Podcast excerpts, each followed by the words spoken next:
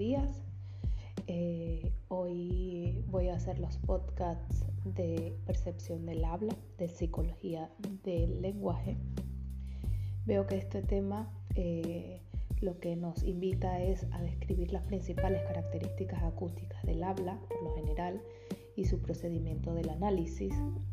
Eh, la percepción del habla me parece que es uno de los temas un poquito más liados en el sentido que tiene mucha terminología que debemos aprendernosla sí o sí, mm, porque te habla de picos, de valles, de ondas, de frecuencia, intensidad, ¿vale? Pero esto es simplemente la introducción. Em, también este tema, número 5 de la percepción del habla, nos invita a conocer las propiedades generales de la percepción del habla, por lo general, ¿vale? En relación con la percepción de los sonidos en una visión general. ¿Vale? También nos invita a entender la dificultad que entraña la ausencia de invariancia acústica para percibir fonemas estables desde una señal sumamente variable. Nos intenta de igual manera explicar mecanismos básicos de la percepción de vocales y consonantes. Nos invita a razonar las consecuencias teóricas de los experimentos de percepción del habla por animales y experimentos de sonidos de no habla. Y finalmente nos invita a evaluar la importancia del contexto en la percepción del lenguaje. Vale, no esperaba contar con el ruido de fondo que hay hoy en la calle donde vivo, pero bueno, como este tema se trata de, eso, de frecuencia, intensidad, de sonido, pues viene como anillo al dedo. A ver, mm, comenzamos hablando de la percepción del habla en el tema número 5 eh, la parte esta que nos dice que las piezas básicas del sonido son las ondas puras y simples, ¿vale? Eh, son las características de las ondas, van a ser puras o simples y también vamos a encontrarnos con ondas complejas. Estas ondas complejas van a ser periódicas y aperiódicas. Las ondas complejas periódicas de, nos refiere a las vocales y consonantes sonoras, ¿vale? Y las aperiódicas se va a referir a sonidos sordos, ¿ok? Como la H, eh, en fin, sonidos que van a ser sordos. A ver, perceptivamente son muy distintas estas dos, estas dos tipos de ondas, periódicas y aperiódicas. En las primeras se oye un sonido dotado de un tono o tonalidad. Es el caso de las notas musicales, de un silbido, de una sirena o de las vocales o consonantes sonoras ni no, ni no, ni no, por ejemplo. Las segundas, que son las aperiódicas, se perciben como ruidos sin tono, como ocurre con los sonidos causados por un soplo, un golpe, ¿vale? Como los sonidos que tengo yo detrás de quizás de ese hilti o de ese, de ese martillo, ¿vale?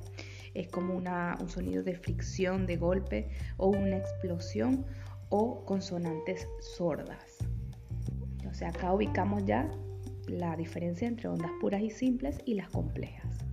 Las complejas que son las periódicas, que es la que acabo de decir, que tienen un sonido como el ni, no, ni, no, ¿vale? Que lo podemos catalogar así. Y las aperiódicas que son sonidos sordos como soplo, golpe, fricción, ¿vale?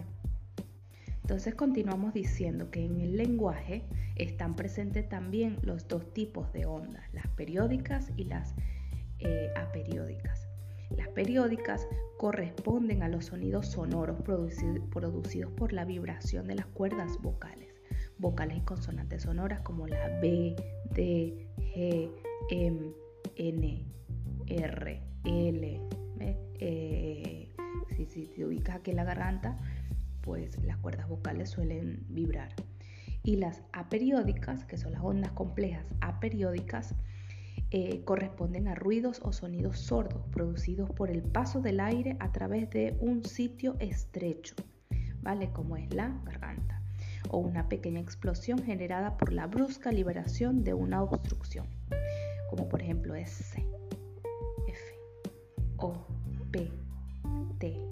Es un sonido que simplemente sale, no vibra mi garganta. Entonces estas van a ser las diferencias entre la las ondas complejas periódicas y las aperiódicas en la comprensión del lenguaje cuando se gesticula por, por una persona, ¿vale? Eh, también acá engloba la terminología de intensidad y amplitud del sonido. ¿vale?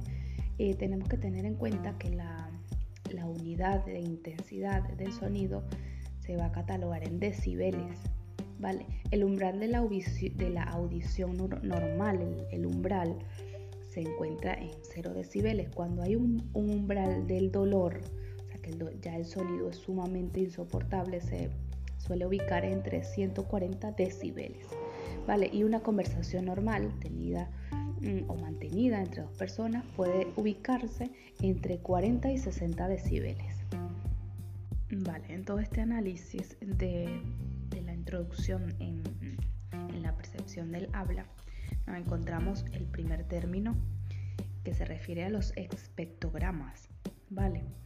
Una onda acústica contiene mucha información que no es posible observar directamente mediante la manera de inspección de su forma. Sabemos que una onda compleja se compone de muchas otras simples, cada una con una frecuencia y una intensidad particular, por lo que el sonido posee distintos grados de energía en unas frecuencias u otras. ¿No hay alguna forma de visualizar la distribución de esta energía a través de las frecuencias? Pues sí, la respuesta son los espectrogramas. En la década de 1940, los Bells Laboratories construyeron el primer espectrógrafo de sonido. Esto era una máquina que era capaz de analizar los sonidos de sus diferentes componentes frecuenciales. Vale, esto fue en la década de 1940. ¿Y cuál era el principio básico de un espectrógrafo? pues es el mismo que el de un prisma que descompone la luz en sus colores integrantes. ¿vale? En esencia consistía en una colección de filtros ajustados a diferentes frecuencias específicas que se activaban cuando pasaba a través eh, de energía esa frecuencia o alguna frecuencia próxima a ella. Vale, no voy a explicar mucho lo que, de lo que se trataba el aparato, porque creo que es un poco de información de relleno, ¿vale?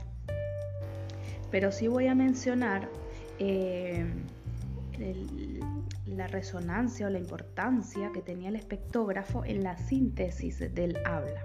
Vale, mediante el, el espectógrafo se pasa de la onda del espectrograma, eh, donde se pasa a analizar el sonido de sus partes.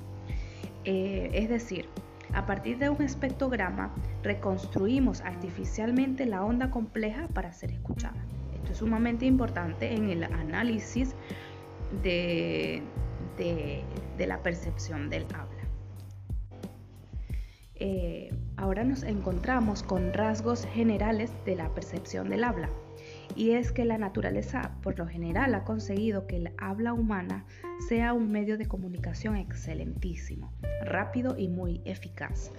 Nuestros procesos perceptivos deben ser rápidos y robustos porque el lenguaje hablado, al contrario del escrito, es de naturaleza efímera y constante.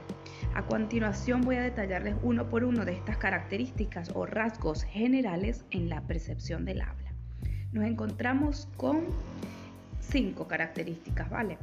Primero que nada va a ser rápida la percepción del habla, ¿ven? Eh, sí, los rasgos de, de la percepción del habla. Va a ser rápido, robusta, compleja, automática y diferente. Repetimos, los rasgos generales de la percepción del habla van a ser rápidos, robusto, compleja, automática y diferente. Cuando hablamos de rápida, nos referimos a que es 10 veces más veloz que cualquier otro código acústico. ¿vale? Por ejemplo, el código Morse se multiplica mucho más eh, en, la, en la manera en que yo acepto o que yo comprendo ese lenguaje, en el código Morse. En cambio, la conversación hablada es 10 veces más rápida que cualquier otro código acústico. El número 2, robusta. Es muy resistente al ruido y a, la degradación de la señal, ¿vale? Número 3, es compleja. ¿Por qué? Porque es flexible, adaptativa y, se adapta a, a extrema variabilidad de la señal acústica. Número 4 es automática, porque sin apenas esfuerzo ni participación de la conciencia se produce el habla. Eh, y número 5 es diferente, ¿vale? Porque se diferencia de otros sonidos de mayor resolución temporal, es distinta en relación a la discriminación e identificación y tiene aparte otras propiedades que luego analizaremos, ¿vale? Vale, concluimos.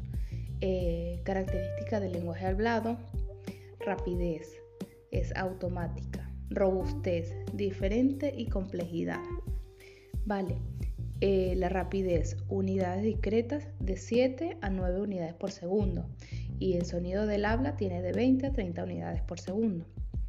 Es automática porque no, no requiere esfuerzo y se hace sin conciencia.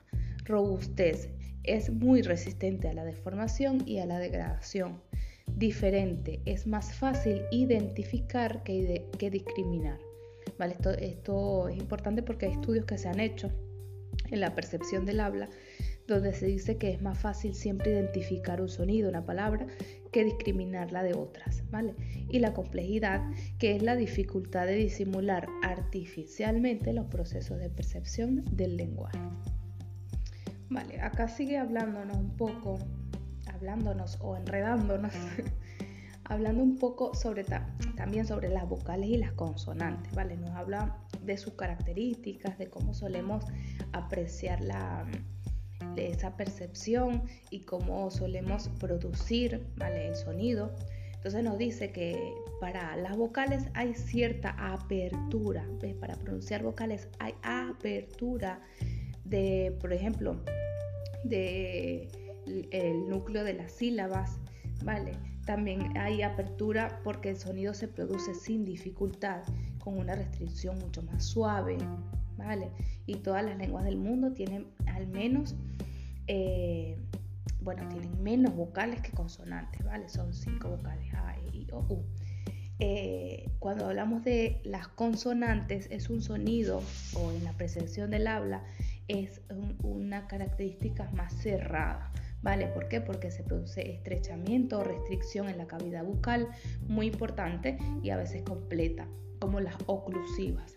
¿Vale? No existen sílabas si no van acompañadas de vocal, esto porque necesita esas características básicas y existen más consonantes que vocales, eso también lo sabemos, ¿vale? Y esto, esto aplica para todas las lenguas.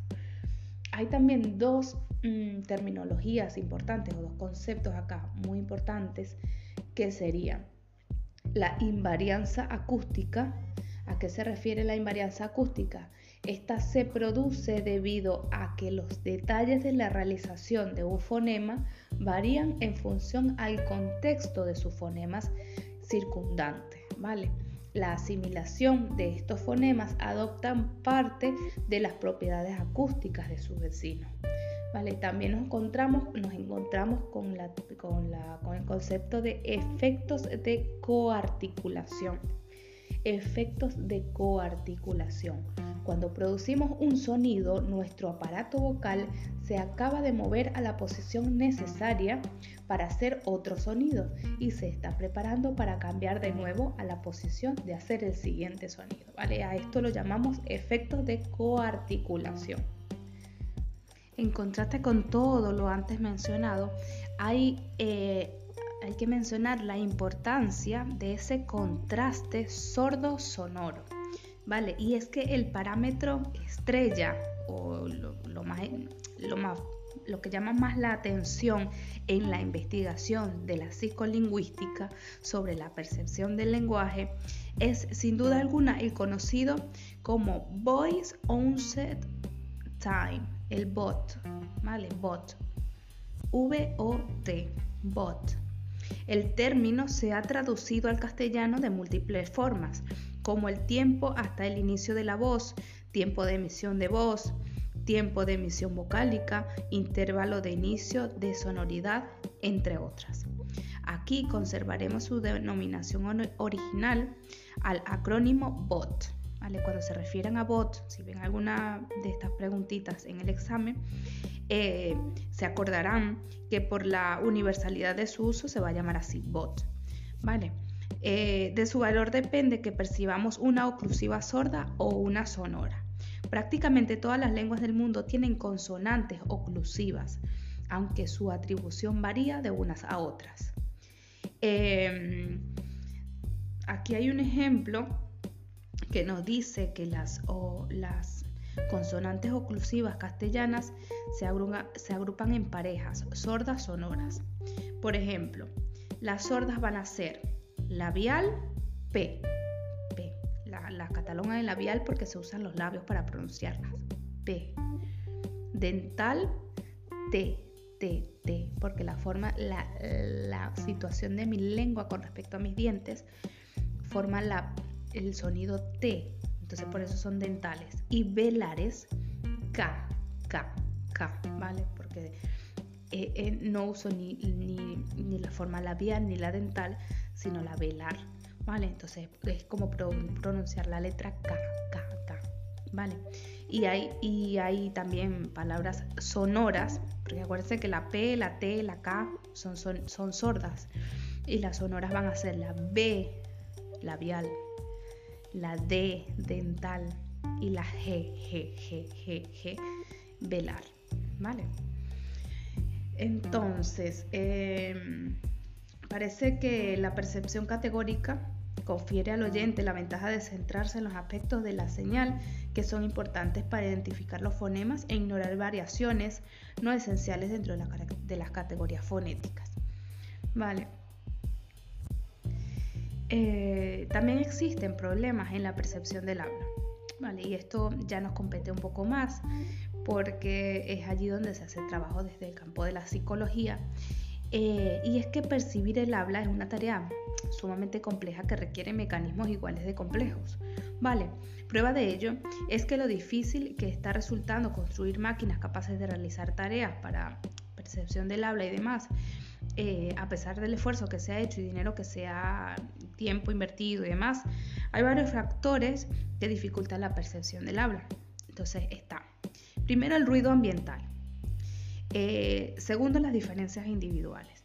También encontramos la superposición de hablas, la rapidez en la producción del habla, el rápido desvanecimiento del habla. Entonces, todas estas características eh, son las que hacen que la percepción del habla se dificulte de una u otra manera. Pero hay, sobre todo, dos factores que convierten la percepción del habla en una tarea sumamente compleja, que son los problemas de la continuidad, ya que el habla es continua y no segmentada en palabras, y el problema de la ausencia de invarianza, que no existe correspondencia exacta entre estímulos acústicos y los segmentos fonéticos. También es importante mencionar que hay tres tipos de teorías sobre la percepción del habla, cómo percibo yo el habla. Primero estaría la, la teoría motora, Luego estaría la teoría realista directa y en tercer lugar estaría la teoría auditiva general. Pues la teoría motora, la teoría motora sin duda alguna es la más antigua de todas y en sus distintas versiones sigue teniendo vigencia hoy, ¿vale? Desde estudios eh, que remontan a 2017 y mucho antes, ¿vale? Eh, eh, si retomamos, por ejemplo, mm, ejemplos de, varios autores, como de Sao, bueno, aquí nombra un montón de autores, eh, notaremos que es la más antigua de todas y que de hecho aún se sigue usando. Vale, si nos remontamos a la teoría realista directa, eh, fue en la década de 1980 que se planteó una alternativa de la teoría motora. Surge ya la teoría realista directa. Eh, esta teoría fue desarrollada por Carol Fowler, también desde laboratorios que planteaba igualmente que el objeto de la percepción es de tipo articulatorio o motor, pero no simplemente supone esto, sino que el oyente también deba tener acceso a su sistema de producción para construir los gestos fonéticos. ¿vale? Por, eso se llama realista directa. El enfoque que se le dio a esta teoría realista directa eh, ha tenido gran influencia en la psicología de la percepción y se dirige a todas las modalidades sensoriales. La principal crítica que ha recibido esta teoría realista directa ha sido que mm, se dirige mm, contra la hipótesis de que los objetos propios de la percepción del lenguaje sean los gestos articulatorios meramente. Vale, este reparo procede principalmente de quienes defienden la teoría auditiva general, ¿vale? Y hablaremos de ella, que es la tercera, la teoría auditiva general. Como se ha visto, varios hallazgos pusieron en cuestión la teoría motora y la de percepción del habla con mecanismos específicos. Vale, entonces esta se refiere a que hay una derivación de la teoría general que es la hipótesis de, la potenciación auditiva, ¿vale? Por eso se refiere a teoría auditiva general, ¿vale? Eh, según la cual los sistemas de sonidos de las distintas lenguas se han adaptado para convertirse en robustas señales que explotan las características generales del sistema auditivo. De esta manera, las lenguas desarrollan un inventario de fonemas que optimiza la distintiva fonética entre ellos, de acuerdo con las capacidades auditivas generales. Continuando en este orden de ideas, nos encontramos con el efecto del contexto, ¿vale? En esta percepción del lenguaje. Y nos encontramos acá con un diagrama que nos habla del procesamiento arriba-abajo, bottom-up, y del procesamiento arriba-abajo, top-down, dentro de la arquitectura general del sistema perceptivo cognitivo, ¿vale? La percepción y la cognición. Eh, los modelos artificiales de procesamiento computacional pueden simular razonablemente bien los primeros, pero tienen serias dificultades con los segundos. Aquí reside precisamente una de las principales potencialidades de los sistemas naturales humanos, es decir, se, se ve las características quizás computacionales que se pueden abordar este, estos dos, el top-down y el, y el bottom-up, pero realmente son sistemas naturales de, la condición humana. Si nos ubicamos un poquito para hacer visión de, este, de, este, de estas características, nos encontramos la parte de abajo, lo último de abajo está el estímulo, ¿vale? Que el estímulo que es lo que va a generar, generar los procesos perceptivos. Eh, aquí es cuando se produce el de abajo arriba, el bottom up. Eh, nos ubicamos un poco más arriba en los procesos de alto nivel y es así como accedemos al significado, ¿vale? De igual manera esto se puede producir top down, de arriba hacia abajo. Entonces ya vimos que el tema 5 pues es un poco de es más de representación, ¿vale? Yo recomendaría buscar algunas guías porque sí es importante que veamos las características en, estos, en estas figuras, en estos recuadros y tablas que se nos presentan. ¿Vale? Entonces, ¿de qué nos habla, para resumir un poco el capítulo 5?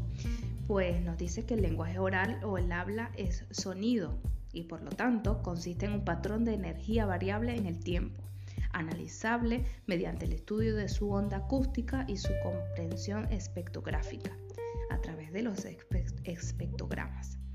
Ese patrón de energía ingresa en el sistema perceptivo humano y es procesado para extraer los fonemas de una lengua como paso previo para construir una representación del significado. También nos dice que la percepción del habla eh, presenta características que la diferencia de la percepción de otros sonidos, ¿vale? Como ya dijimos que eran cinco robusto, es resistente a la degradación de la señal, es automático, rápido y a la vez es altamente complejo y flexible. La cuestión central en la psicolingüística es si esta peculiaridad, peculiaridad, peculiaridad obedece a un mecanismo perceptivo específico propio del lenguaje o se trata del mismo mecanismo general de percepción de sonidos aplicado sobre una señal a que estamos sobreexpuestos a lo largo de la vida. También nos dice que en relación con la pregunta central, la percepción del habla plantea otras cuestiones específicas que tienen que ver con la ausencia de, invarianza de la señal y la percepción categórica de ciertos fonemas consonánticos. La investigación experimental ha establecido comparaciones con la percepción del habla en animales. La investigación de las últimas décadas ha destacado el papel clave que desempeñan los formantes del habla o resonancia del tracto vocal en la percepción tanto de vocales como de consonantes y en los intentos explicativos de los procesos comprometidos han dado siempre lugar a distintos modelos teóricos sobre la percepción del habla.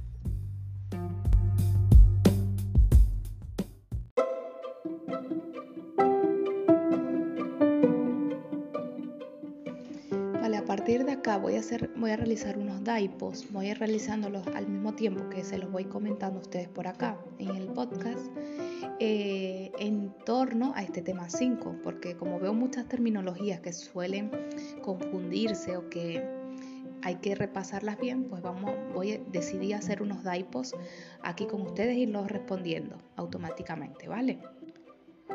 Empezamos con la primera pregunta. Las tres dimensiones básicas que aparecen representadas en un espectrograma son el tiempo, la frecuencia y la amplitud.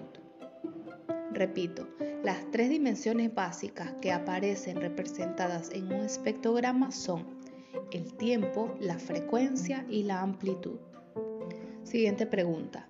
En un espectrograma aparecen representadas las tres dimensiones básicas del sonido. Van a ser el tiempo, se va a ubicar en el eje horizontal, frecuencia en el eje vertical y la amplitud, mayor o menor intensidad del dibujo. Repito, en un espectrograma aparecen representadas tres dimensiones básicas del sonido. El tiempo se va a ubicar en el eje horizontal, frecuencia, eje vertical y amplitud, mayor o menor intensidad del dibujo. Próxima pregunta. Con respecto a las voces. Las voces masculinas son más graves debido a que las cuerdas vocales masculinas son más largas. Las voces femeninas son más agudas debido, a que las cuerdas vocales son más cortas. Repetimos, las voces masculinas son más graves debido a que las cuerdas vocales son más largas y las femeninas son más agudas debido a que las cuerdas vocales son más cortas. En relación a esta anterior, nos proponen la siguiente. Cada objeto sólido tiene una frecuencia de vibración característica en igual de condiciones. Un cuerpo largo vibrará más lentamente y un cuerpo corto vibrará más rápidamente. Repetimos, cada objeto sólido tiene una frecuencia de vibración característica en igual de condiciones. Un cuerpo largo vibrará más lentamente y un cuerpo corto vibrará más rápidamente. Vale, voy a presentarles un vídeo de dos minutos y medio sobre por qué las voces de las mujeres y hombres son diferentes. Me parece interesante este audio para compartirlo con ustedes, ¿vale?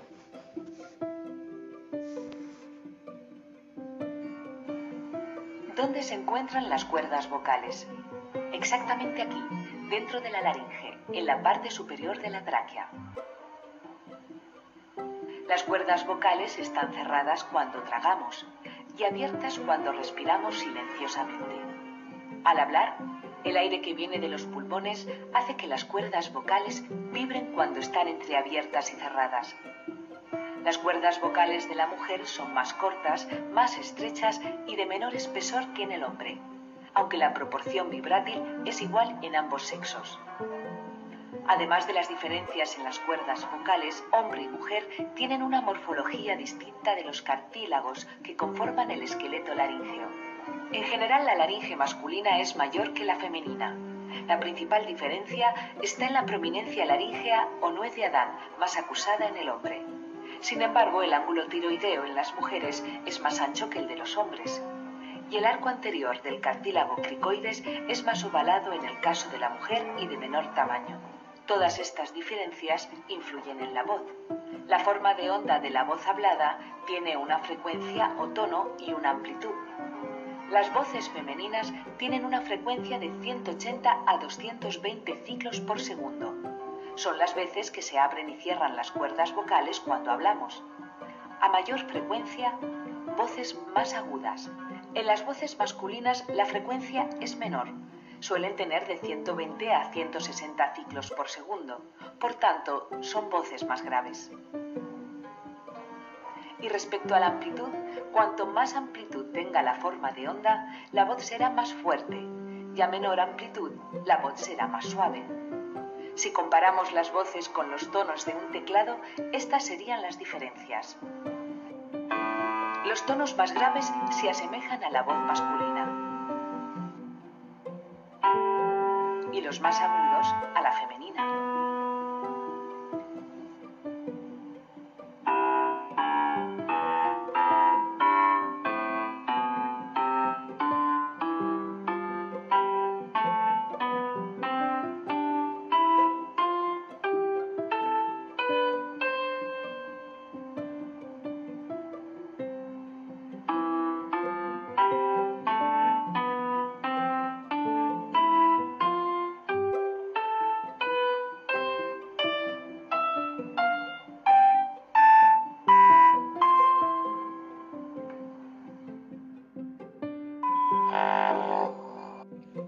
De esta manera, y según este audio, vamos a relacionar movimientos vibratorios lentos con pocos ciclos por segundo, sonidos graves y frecuencia baja.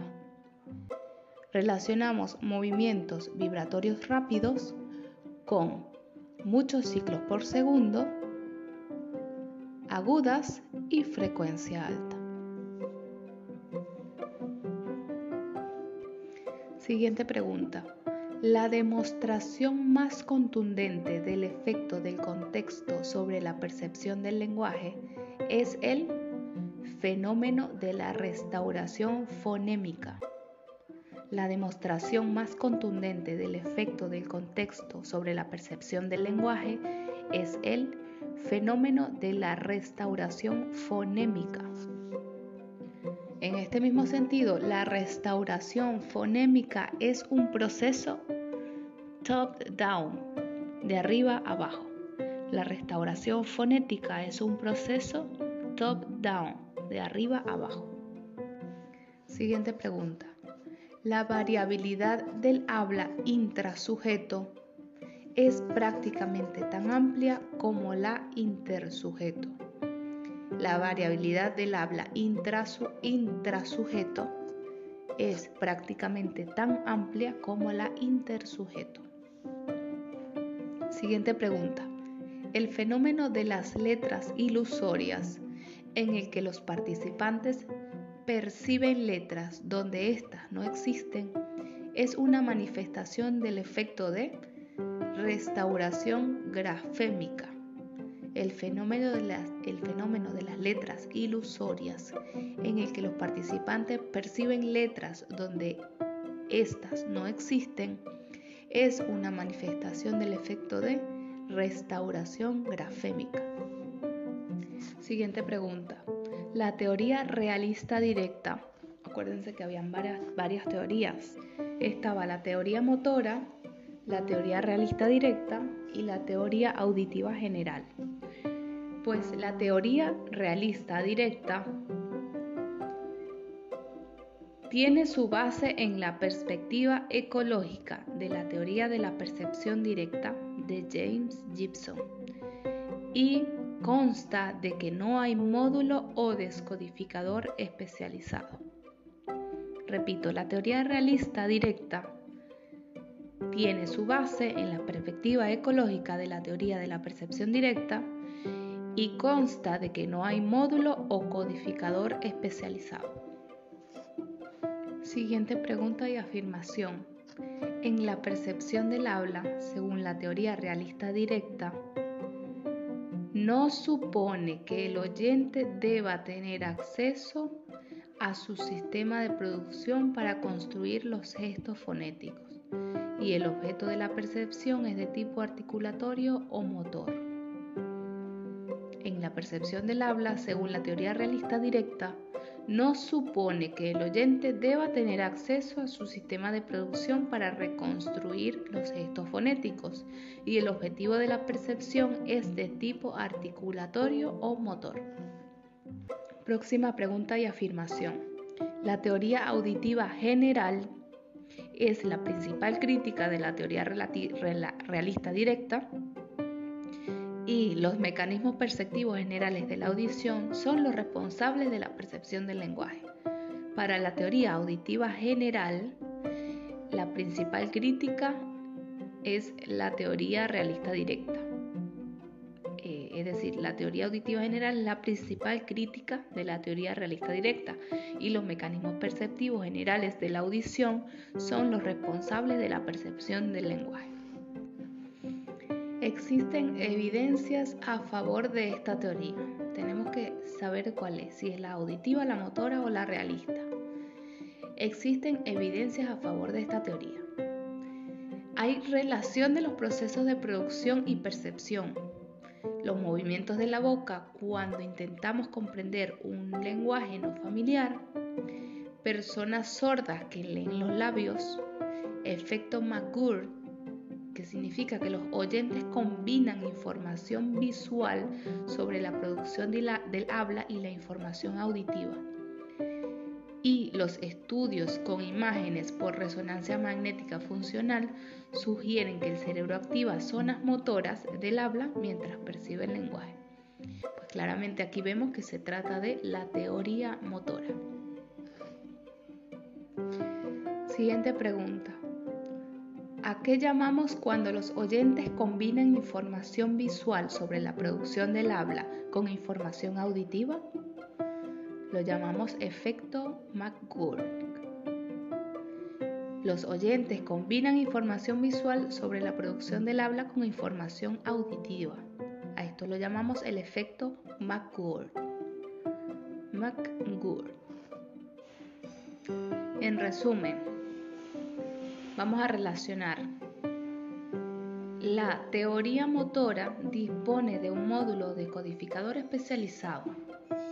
La teoría realista directa no hay mecanismos específicos y la, la, teoría auditiva general no hay módulo o descodificador especializado. Seguimos relacionando y decimos que la teoría motora es la teoría más antigua desde 1950 y continúa vigente y que la teoría motora también intenta explicar la ausencia de invariancia, invarianza acústica. Decimos que la teoría auditiva general es la principal crítica de la teoría realista directa y decimos que la teoría realista directa tiene su base en la perspectiva ecológica de la teoría de la percepción directa de James Gibson.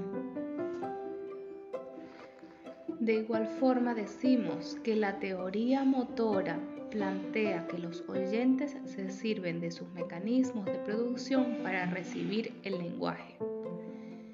Y decimos que la teoría realista directa plantea que los oyentes no se sirven de mecanismos de producción para recibir el lenguaje y que no supone que el oyente deba tener acceso a su sistema de producción para reconstruir los gestos fonéticos.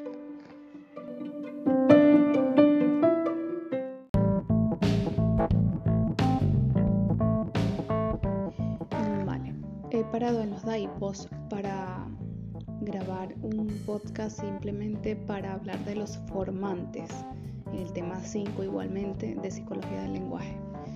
Vale, con respecto a la comprensión del habla. Existen mm, un apartado acá que nos habla de los formantes y de la variabilidad de los formantes.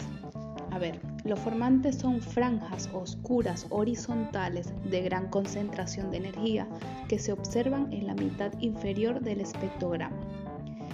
Están numeradas desde abajo, como la F1, y va subiendo F1, F2, F3, F4 y F5, y corresponden a las resonancias de la garganta o frecuencias que se resultan potenciadas debido a la forma del conducto o, tracto bucal, eh, vocal. Perdón.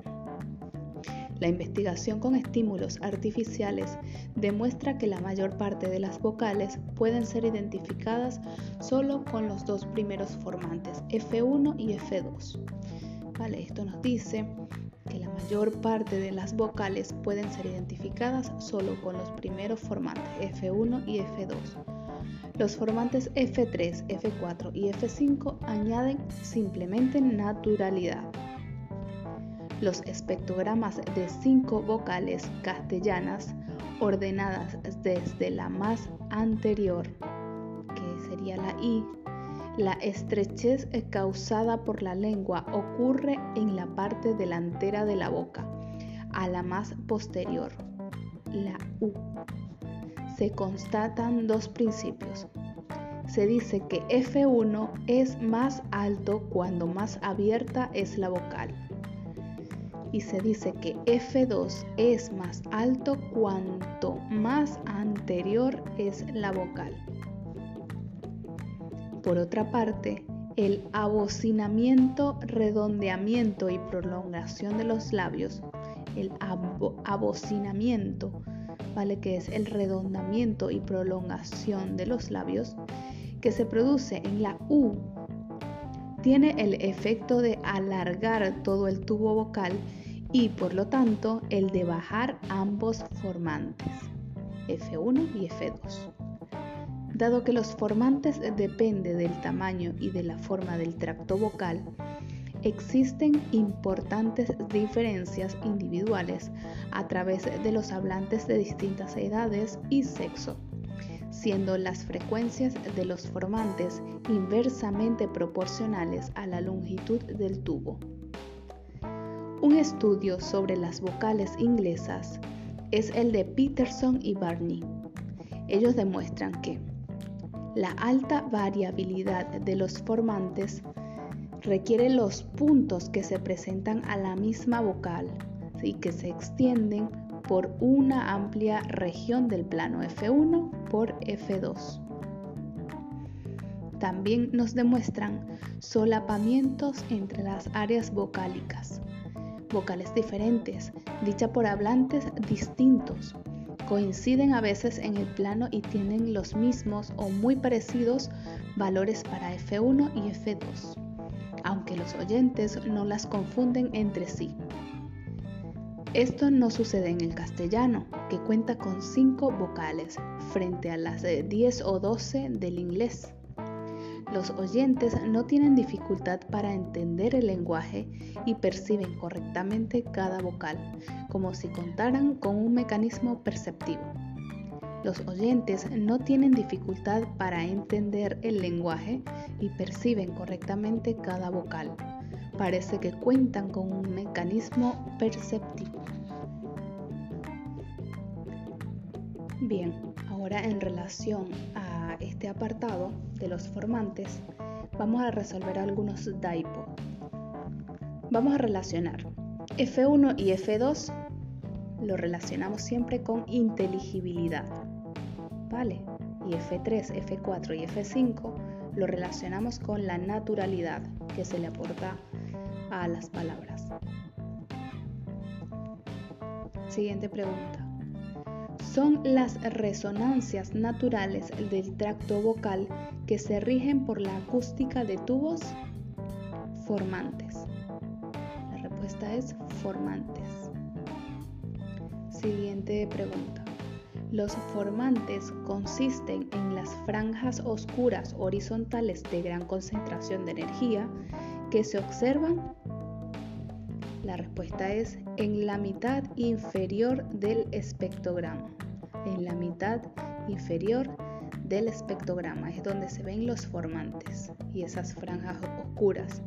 Y los formantes se ven el F1, el F2 y el F3. Siguiente pregunta. Los experimentos que estudian la percepción categórica utilizan tareas de discriminación e identificación. Los experimentos que estudian la percepción categórica utilizan tareas de discriminación y tareas de identificación. Siguiente pregunta. Vamos a relacionar. Y decimos que la tarea de discriminación, los estímulos se comparan entre sí. Para discriminar voy a comparar entre sí. Y la tarea de identificación se presenta un único estímulo en cada ensayo y el oyente debe identificarlo indicando en este caso de qué consonante se trata.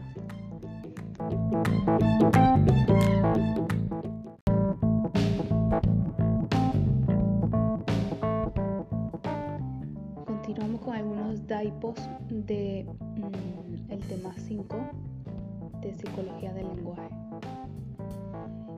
El bot es la distancia temporal entre los movimientos de liberación y de vibración. El bot es la distancia temporal entre los movimientos de liberación y de vibración. Los datos parecen indicar que vamos a relacionar estas dos. La influencia de la frase es principalmente de tipo posperceptivo. La influencia de la frase es principalmente de tipo posperceptivo y la influencia de las palabras en la percepción de fonemas es perceptiva. La influencia de las palabras en la percepción de fonemas es perceptiva. Vamos a relacionar lo siguiente. En la percepción del habla, en el capítulo 5 en el que nos encontramos, tenemos que en el habla es mucho más fácil identificar estímulos que discriminarlos. Eso sucede en el habla. Es mucho más fácil identificar estímulos que discriminarlos. Pero en, otra, en otro sentido, en cualquier ámbito de la percepción auditiva o visual, nuestra maquinaria cognitiva está construida de tal modo que nos resulta mucho más fácil discriminar entre estímulos que identificarlos. Entonces aquí hay una diferencia. En el habla es mucho más fácil identificar estímulos y en el campo auditivo o visual es mucho más fácil discriminar entre estímulos e identificar, que identificarlos. Cuando gesticulamos el habla, se producen tres movimientos, el movimiento 1, el movimiento 2 y el movimiento 3. El movimiento 1 es la oclusión e interrupción completa. El movimiento 2 es la liberación del aire y el movimiento 3 comienzo de vibración de las cuerdas vocales. Siguiente pregunta. En la percepción del lenguaje del examen de la onda del habla, el parámetro más importante es la frecuencia fundamental de la voz. En la percepción del lenguaje del examen de la onda del habla, el parámetro más importante es la frecuencia fundamental de la voz. Siguiente pregunta o afirmación. Cada persona tiene un valor medio característico frecuencia más baja en hombres, debido a que tienen cuerdas vocales más largas. Siguiente afirmación. Los hombres presentan entre 70 y 170 Hz y las mujeres presentan entre 130 y 270 Hz. Existen también acá dos ejes, el eje horizontal y el eje vertical. En el eje horizontal las vocales pueden ser anteriores, lengua adelante, y centrales y posteriores, lengua detrás. En el eje vertical, la lengua estará en la posición alta, media o baja. Siguiente pregunta o afirmación. La lengua central es la la lengua delante y E. La lengua detrás O U. Repetimos, la lengua central es la A. La lengua delante I E. Y la lengua detrás O U. Siguiente pregunta o afirmación. La vocal más abierta es la A las semiabiertas E, O y las cerradas I, U. Repetimos, la vocal más abierta es la A, las semiabiertas E y la O y las cerradas I y la U. Siguiente pregunta. La percepción del habla en situaciones naturales de comunicación se ve fuertemente apoyada por los efectos del contexto. Repito, la percepción del habla en situaciones naturales de comunicación se ve fuertemente apoyada por los efectos del contexto. Esta también es importante porque no había hablado mucho sobre ello en el tema. Eh, en el movimiento vibratorio u ondulatorio del sonido, las moléculas se acercan y se separan entre sí, transmitiendo sacudidas de unas a otras. La onda o línea ondulante sube y baja, formando picos y valles. Los picos corresponden a una presión positiva y los valles a una presión negativa. Los picos corresponden a una presión positiva y los valles a una presión negativa. Siguiente pregunta. Identificamos sonidos del habla a una velocidad de de 20 a 30 unidades por segundo. Identificamos sonidos del habla a una velocidad de 20 a 30 unidades por segundo. Siguiente pregunta. Identificamos sonidos individuales a una velocidad de 7 a 9 unidades por segundo. Siguiente pregunta. Las piezas básicas del sonido son las ondas puras y simples.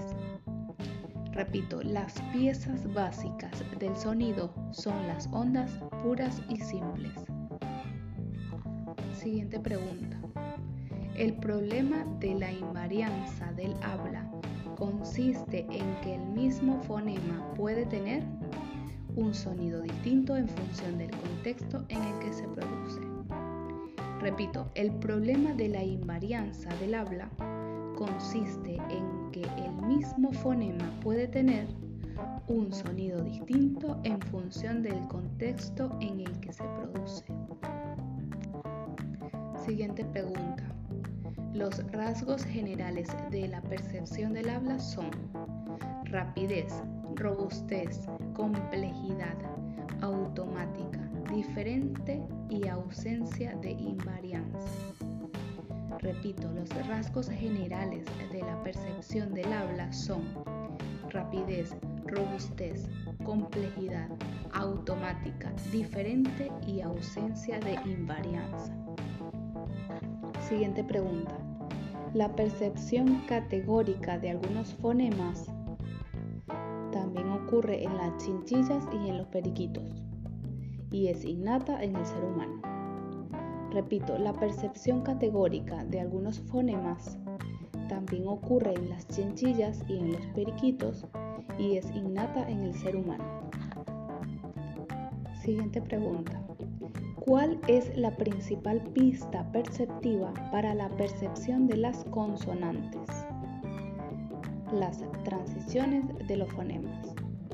Repito, ¿cuál es la principal pista perceptiva para la percepción de las consonantes?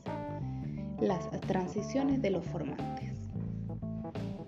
Siguiente afirmación. El parámetro estrella en la investigación psicolingüística sobre la percepción del lenguaje es, sin duda, el conocido como VOT, también llamado VET. VOT y VET, ambas son correctas. Siguiente afirmación, vamos a relacionar en la percepción del habla, somos peores en discriminación de los sonidos del habla y somos mejores en identificación de los sonidos del habla. Siguiente afirmación. Las propiedades acústicas de las palabras varían con el contexto en el que se encuentran y varían en función del ritmo del habla. Repito, las propiedades acústicas de las palabras varían con el contexto en el que se encuentran y varían en función del ritmo del habla. Siguiente pregunta. Cuando pronunciamos una consonante oclusiva, hay una secuencia de los siguientes movimientos. La secuencia es la siguiente. Oclusión o interrupción completa, liberación del aire y luego comienzo de la vibración de las cuerdas vocales. Cuando hay una pronunciación de una consonante oclusiva, hay una secuencia de los siguientes movimientos.